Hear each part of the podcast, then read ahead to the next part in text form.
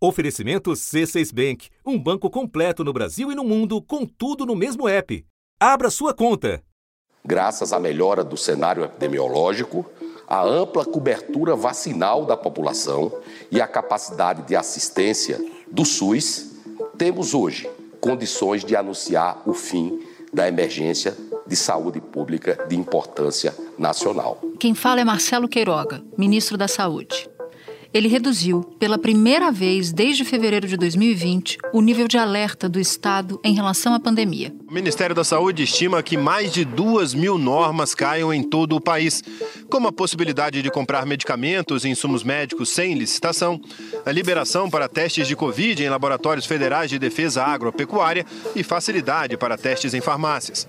Uma medida que vai na contramão da determinação da Organização Mundial da Saúde. No último dia 13 de abril, semana passada, determinou que a pandemia de Covid-19 continua a ser uma emergência de saúde pública de importância internacional. Colocando em alerta estados e municípios. Os secretários da saúde estavam todos muito preocupados porque o fim da emergência significa também o fim dos repasses que vinham sendo feitos especificamente para a Covid.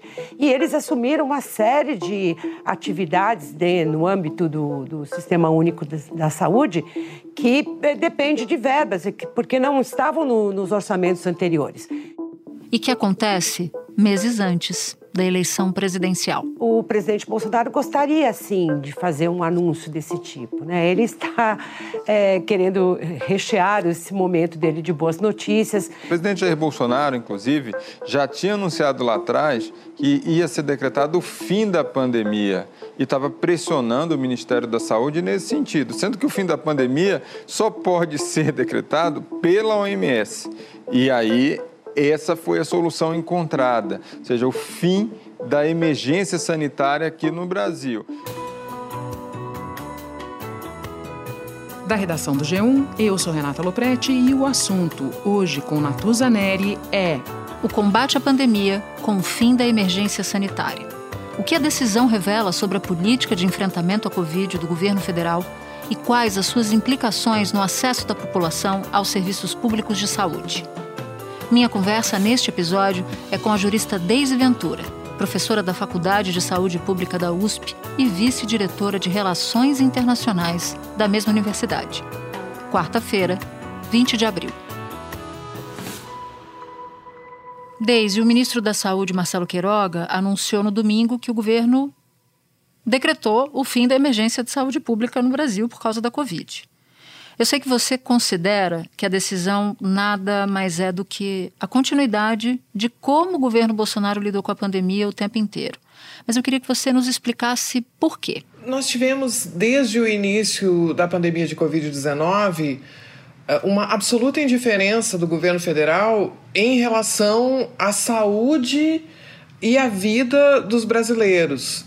Então, o governo, inclusive por ação direta em deslocamento físico no território nacional, o governo disseminou o, o novo coronavírus, o governo incitou a população brasileira ao contágio, o governo retardou a compra de vacinas, enfim, a, a, a história é bastante conhecida. Para que essa, essa ansiedade, essa angústia? A vacina vai começar no dia D, na hora H. Os óbitos em criança estão absolutamente dentro de um patamar é, que não implica em decisões emergenciais. A pressa é inimiga da perfeição.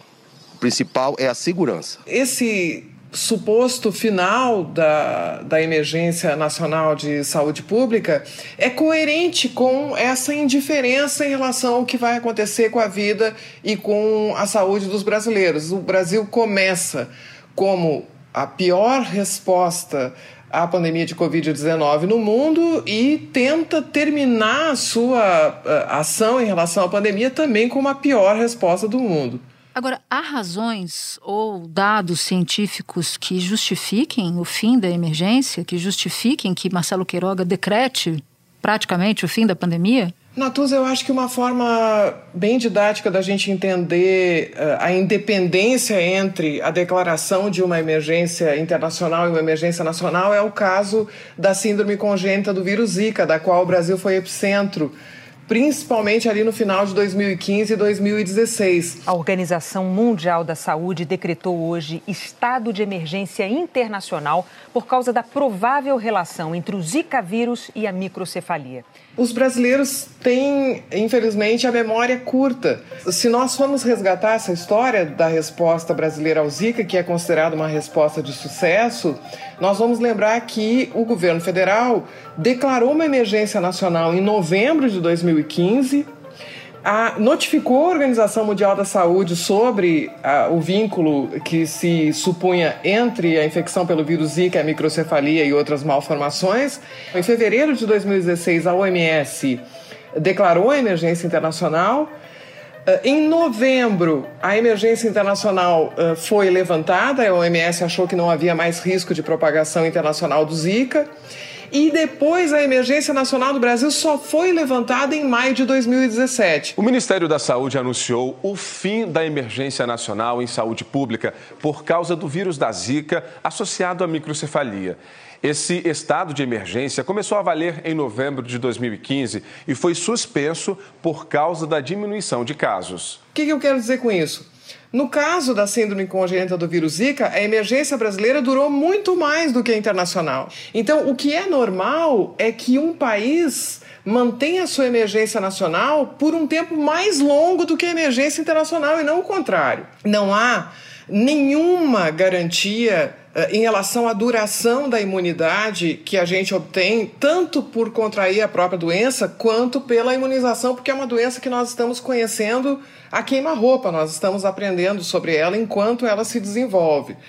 Então, nós, nós temos a circulação de variantes, o, o, próprio Brasil foi responsável por eh, pelo menos uma dessas variantes. Essa variante, chamada P1, surgiu inicialmente em dezembro na cidade de Manaus. Ela tem mutações importantes que já foram identificadas na chamada proteína spike. Qualquer cenário sério sobre o futuro da pandemia, existe a possibilidade de nós termos novas variantes muito mais letais. Quanto à, transmissibilidade, nós mesmos já aprendemos na nossa própria pele com a Omicron que, o que é a diferença entre uma variante menos transmissível e uma variante mais transmissível. Sentimos a diferença do que era o Omicron em relação às outras variantes, como ela se propagava com muito maior facilidade. Então é uma irresponsabilidade completa decretar o final da emergência nacional nesse momento, porque nós estamos aí com todas as fronteiras abertas, com o número de casos que se reduziu, mas ainda é um número expressivo de casos e de óbitos e um risco de que, com a circulação, inclusive internacional de pessoas, nós tenhamos uma nova é, uma nova variante ou mesmo uma retomada de uma variante que nós já conhecemos. Mas se não tem dado, se não tem justificativa para decretar esse fim agora, por que então tomar essa decisão? É política? Natuza sempre foi, né? A, a, o enfoque da vida nacional, né? E dentro da vida nacional da pandemia de Covid-19, especificamente desse governo, sempre foi eleitoral. A, a, inclusive, essa, essa atitude de, ao mesmo tempo, dizer que a vacina contra a Covid-19 pode causar uh, AIDS. Polícia Federal começou a investigar a associação mentirosa feita pelo presidente Jair Bolsonaro entre a vacina contra a Covid e casos de AIDS, numa live em outubro do ano passado. Ou para outro público em outro momento tentar uh, dizer, não, esse governo é que vacinou milhões de pessoas no Brasil. Quer dizer, todas essas contradições e discursos escolhidos a depender do, do público uh, alvo desses discursos, isso nos acompanha desde o início da, da pandemia de Covid-19. Nunca foi uma questão de cuidar da saúde e da vida da população brasileira. Sempre foi uma questão de tirar proveito eleitoral ou de supostamente evitar um prejuízo eleitoral. Espera um pouquinho que eu já volto para continuar minha conversa com Deise Ventura. Com o C6 Bank, você está no topo da experiência que um banco pode te oferecer. Você tem tudo para sua vida financeira no mesmo app, no Brasil e no mundo todo. A primeira conta global do país e atendimento personalizado, além de uma plataforma de investimentos em real e dólar com produtos exclusivos oferecidos pelo C6 em parceria com o JP Morgan Asset Management. Quer aproveitar hoje o que os outros bancos só vão oferecer amanhã? Conheço C6 Bank. Tá esperando o quê? C6 Bank. Agora, acho que vale a pena, Deise, explicar para quem nos ouve as implicações dessa decisão.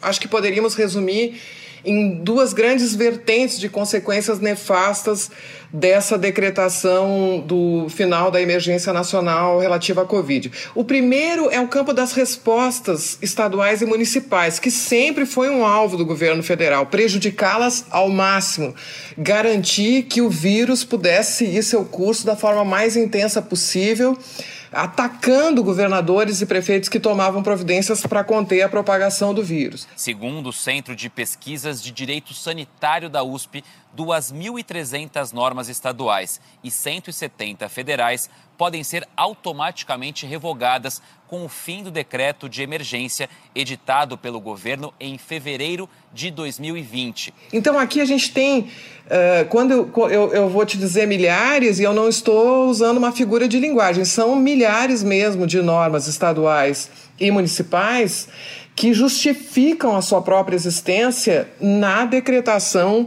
da emergência nacional, que é essa famosa eh, portaria 188 de 3 de fevereiro de 2020, cu cuja revogação foi anunciada de forma patética no domingo de Páscoa. Nos próximos dias, será editado um ato normativo disciplinando essa decisão. Esta medida, no entanto, não significa o fim da Covid-19 continuaremos a conviver com o vírus. Desejo a todos uma feliz Páscoa e Deus abençoe o nosso Brasil. Já a falta de seriedade se vê quando um ministro da Saúde se presta ao papel de anunciar que algo vai acontecer sem ter um instrumento legal já pronto, sem ter uh, os detalhes técnicos, de, sem imaginar. E como, como costuma acontecer com esse governo sem conversar com ninguém, sem conversar com os gestores, sem conversar com os especialistas, sem conversar com, inclusive, outros setores do governo. Ah, é, é uma atuação é, que, infelizmente, se tornou a regra e não a exceção. Então, por um lado, tanto, tanto, tanto é assim que o, o CONAS e o CONASES, né, os conselhos de secretários estaduais e municipais uh, de saúde, já pediram que esse instrumento legal, que nós não sabemos qual será, que ele tenha pelo menos um período transitório, porque senão o que a gente vai ter é caos na saúde. Conselhos de secretários de saúde enviaram um documento ao Ministério da Saúde pedindo mais tempo para que o estado de emergência sanitária no país seja revogado. Eles pedem um período de transição de 90 dias, já que a medida do Ministério pode alterar mais de duas mil normas que estão em vigor há mais dois anos. São contratações tanto contratações de pessoal como compras de insumo, enfim, uma série, há uma, digamos assim, uma trama de normas legais que está vinculada à portaria 188 de 2020. Então, mais uma vez, o Ministério da Saúde ataca o corpo do SUS, dificultando a atuação dos secretários e dos prefeitos que vão fazer uma verdadeira corrida agora, do ponto de vista jurídico, para restabelecer a legalidade. Eh, dessas eh, contratações e de medidas de resposta à emergência e que provavelmente vão resultar em grande judicialização. Mais uma vez vai chegar ao Supremo Tribunal Federal, mais uma vez nós vamos ter guerras de liminares, né? ou seja, atrapalha as respostas estaduais e municipais. E há um, uma segunda vertente, Natuza, que vocês da imprensa conhecem muito bem, que é a questão da, da comunicação em saúde. Né? Isso é nefasto, é terrível que um ministro da Saúde vá dizer que essa emergência terminou, porque essa emergência não terminou. Então, aqui nós temos um efeito de reforçar o negacionismo científico, de reforçar medidas precipitadas de suspensão por exemplo, do uso de máscaras em locais de aglomeração. Então, há uma implicação muito negativa do ponto de vista da comunicação. É um péssimo sinal dizer agora para os brasileiros que não há mais eh, emergência, que nós vamos conviver com o vírus, como se fosse uma coisa boa, né? Como se fosse uma boa notícia dizer para os brasileiros que nós não conseguimos controlar essa pandemia. Inclusive, a pandemia em si, só a Organização Mundial de Saúde da saúde pode dizer eh, que ela não existe mais, porque uma pandemia é justamente uma propagação internacional da doença, não é o Brasil que vai dizer que a pandemia acabou. A notícia boa que nós esperaríamos de um governante decente é de que a pandemia de Covid-19 está controlada no Brasil, mas essa notícia seria uma notícia falsa. Então, o que, que se faz? Se faz uma nova portaria com um final falso para a pandemia, que provavelmente é produção de conteúdo para a campanha eleitoral. É, esse era o nosso grande medo entre nós da saúde pública. Ficar, deixar crimes contra a saúde pública impunes faz com que eles continuem se repetindo. Essa declaração falsa de final de emergência é mais um crime contra a saúde pública brasileira. Então, a opção que foi feita no Brasil, ela não é de esquerda, ela não é de direita, ela não é uh, isso ou é aquilo, ela é simplesmente um crime contra a humanidade, porque não cuidou da vida e da saúde das pessoas, optou por o que a gente chama de imunidade de rebanho por contágio, que é algo absolutamente inaceitável na literatura científica ou em qualquer uh, regime uh, jurídico que se possa dizer democrático, que é deixar as pessoas morrerem, né? que, que é a regra do salve-se quem puder, quem for mais forte resiste, quem não for mais forte, infelizmente, lamentamos muito, né? mas vai morrer uma nação, o Brasil, por exemplo, só estará livre do, desse vírus, né, o coronavírus aí, tá, é quando, tá, quando um certo número de pessoas forem infectadas e criar anticorpos. Qualquer pessoa que diga que a vacina contra a Covid-19 causa AIDS deve estar na cadeia. Qualquer pessoa que eh, diga que os, os, governadores ou os prefeitos não têm o direito de adotar medidas restritivas deveria estar na cadeia. Qualquer pessoa que diga que a máscara faz mal para a saúde das crianças deveria estar na cadeia. Então, ah, não, é, não é algo que seja aplicado de forma aleatória a um ou outro político ou governante, isso se, deveria ser aplicado a qualquer pessoa que estivesse sobre o território nacional. Desde a gente está conversando no fim da tarde de terça e até agora nada de regra de transição. Então, o ministro Queiroga anunciou, fez um anúncio, mas na prática ele não está valendo ainda. Você pode explicar para a gente por que, que saber, conhecer essas normas é tão importante? É fundamental uh, imaginar o que, que, vai acontecer com contratos? Esses contratos podem ser uh, contratos de pessoal, podem ser contratos de compras. Isso, é, quando eu falo em compras, isso envolve insumos e, inclusive, as próprias vacinas. Mas, enfim, existe todo um conjunto de regras que podem ser comportamentais também, podem ser determinações normativas sobre o uso de máscara ou de outras medidas preventivas, enfim, todo um conjunto de regras que se fundamenta na portaria 188 de 2020. Por quê? Porque essa portaria reconheceu a existência de uma emergência nacional e a emergência justifica exceções ao regime jurídico que é o trivial, aquele que orienta todas as relações do poder público. A portaria assinada pelo ministro da Saúde declara emergência em saúde pública de importância nacional em decorrência da infecção humana pelo novo coronavírus é o nível máximo de risco da doença. Essa medida vai diminuir a burocracia para enfrentar o problema que o governo classifica como complexo e que demanda um esforço conjunto de todo o SUS. A portaria permite à Secretaria de Vigilância em Saúde contratação temporária de profissionais de saúde, aquisição de bens e contratação de serviços. Quando se anuncia que esse fundamento jurídico vai deixar de existir, todas essas relações ficam em numa situação de insegurança e é por isso que os secretários municipais e estaduais de saúde do Brasil pediram ao Ministério pelo menos um regime transicional, pelo menos 90 dias, para que essas relações possam ser resolvidas e eles vão sair a campo para ver cada contrato, cada norma que está fundada nesse espécie de feixe que sai da declaração de emergência nacional. Lembrando que essa, esse, essa categoria, que é a emergência Nacional de Saúde Pública é uma categoria transposta do Regulamento Sanitário Internacional. O Regulamento Sanitário Internacional fala de emergência internacional e o Brasil, quando uh, se preparou para as, os grandes eventos ali, a Copa do Mundo, uh, os Jogos Olímpicos, o Brasil modificou sua legislação epidemiológica e, uh, em, justamente em 2011, criou essa categoria Emergência Nacional de Saúde Pública, que é uma espécie de espelho da categoria da emergência uh, internacional. Então, como é que vai ser, como é que vão funcionar essas relações? E isso é uma, é uma prática antidemocrática das mais desleais e traiçoeiras, nós se anuncia medidas sem o texto. Então, é, pode ser qualquer coisa. É como se fosse uma espécie de balão de ensaio. Vamos ver como as pessoas vão reagir, né? Até onde elas vão. E assim nós vamos sendo esgotados. E antes de terminar, qual seria o momento ideal para decretar o fim da emergência? Da mesma forma que nós fizemos em relação a emergência do Zika.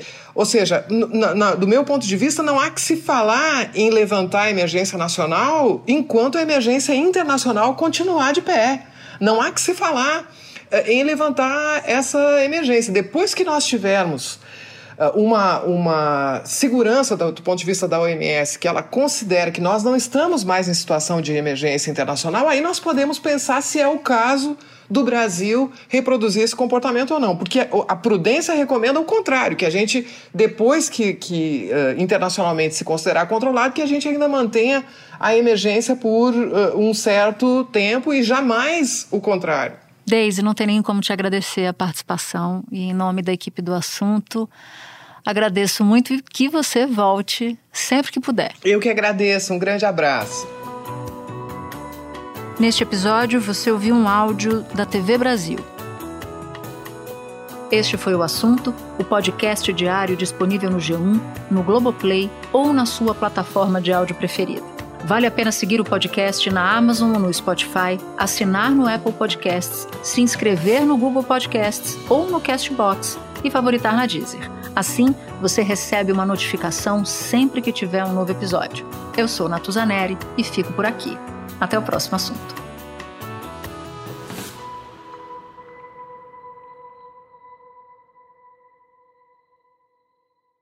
Você no topo da experiência financeira que um banco pode oferecer.